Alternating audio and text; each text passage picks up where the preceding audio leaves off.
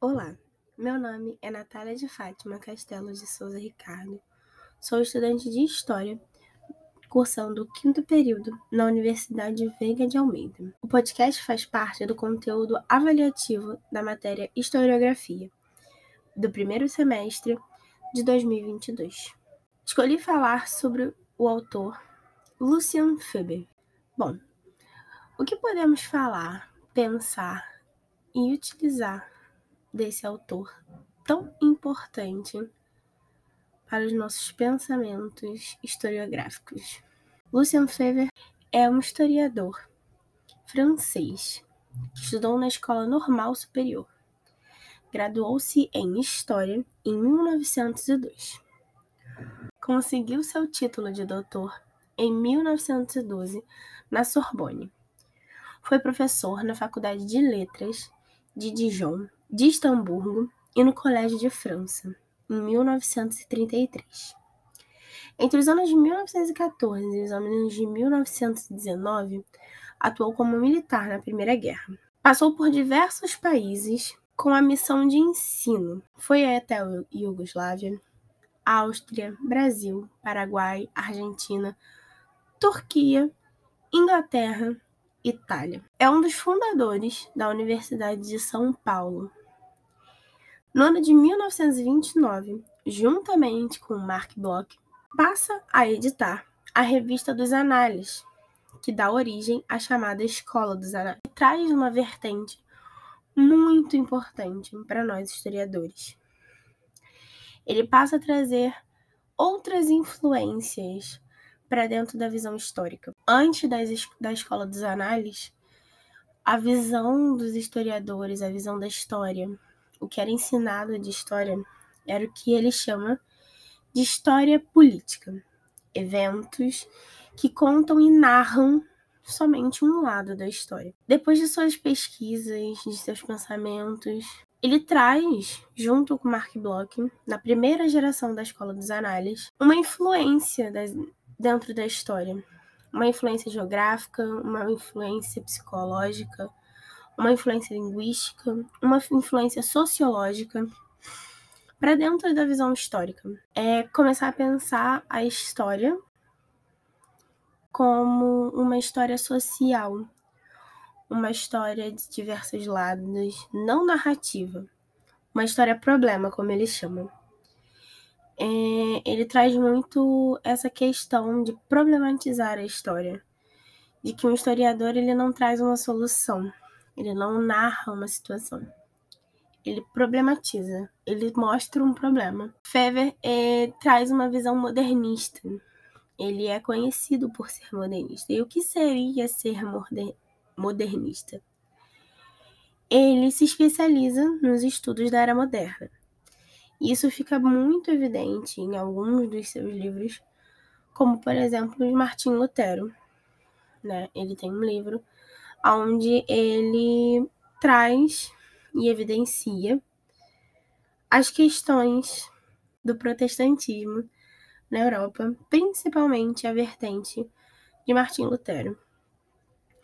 Ele gosta muito de usar essa questão de história-problema e de história social com vários olhares, com várias realidades. Ele gosta de trazer esse problema, né? Essa problematização, essa história social, para conseguir enxergar vários lados da mesma história. Enxergar não só o narrativo dos fatos, mas sim o pensamento da época, é, a realidade de vida daquelas pessoas que participaram, o que tal evento modificou na vida das pessoas? O que modificou aquela era, aquele século? Como aquilo influenciou na língua, na psicanálise, na geografia do local? É, ele traz muito essa vertente. Ele também gosta muito de é, tocar num ponto de que as pessoas são fruto, a história é fruto da sua época, né? E ele não coloca os fatos históricos como uma escada, um superior ao outro. ele coloca tudo como problematização. É, cada fato tem a sua importância, cada fato tem a sua modificação, cada fato tem o seu momento. É, como fundador né, e construtor dessa corrente historiográfica do século XX, ele se torna muito influente, né? É, essa vertente, esse novo olhar né, que ele traz dentro da escola dos análises é, é de grande influência para o nosso estudo de história hoje, né?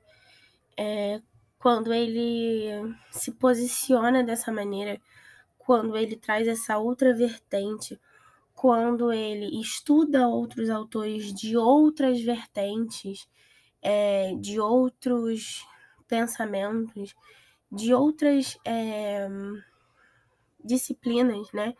Ele trazer essa interdisciplinaridade para dentro da história é muito importante. Hoje a gente consegue ter essa visão do quanto a história é interdisciplinar, né? De como quando a gente estuda uma história, a gente tem que levar em consideração todos os quesitos, né? Desde o clima, a geografia do local, desde o pensamento né, daquela época, o pensamento de tal político, o pensamento de um rei, de uma burguesia, é, o pensamento daquele século, daquela época, daquele lugar, né?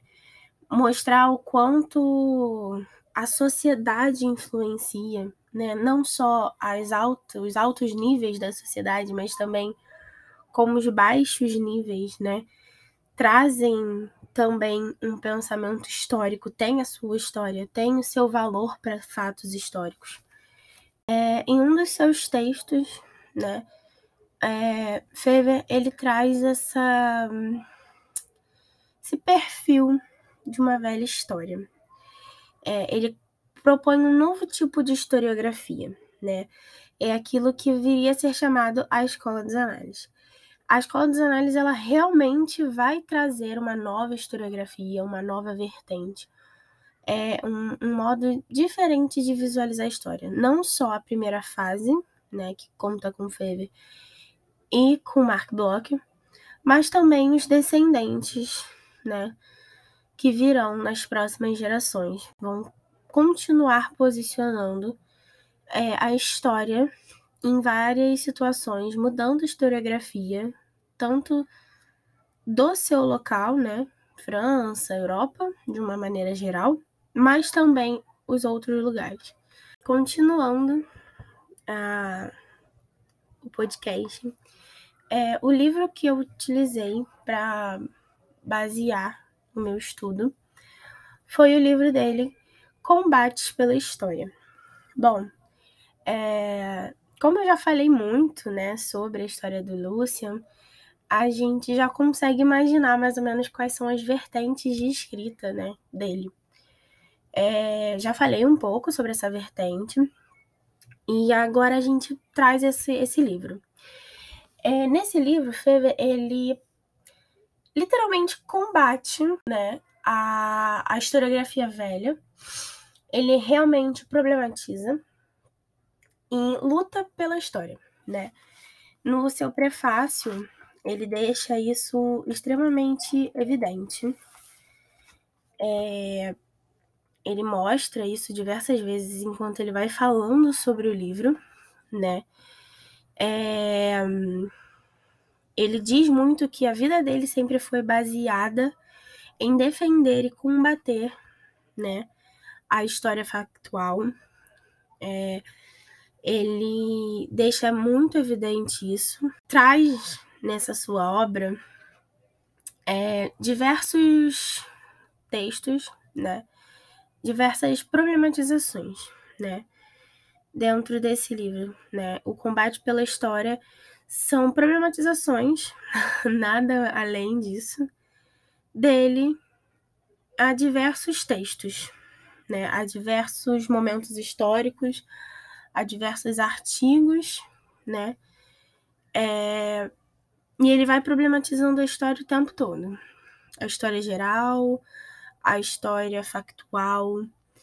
é, ele vai sempre colocando esse ponto de vista dele é, de acordo com o texto, né?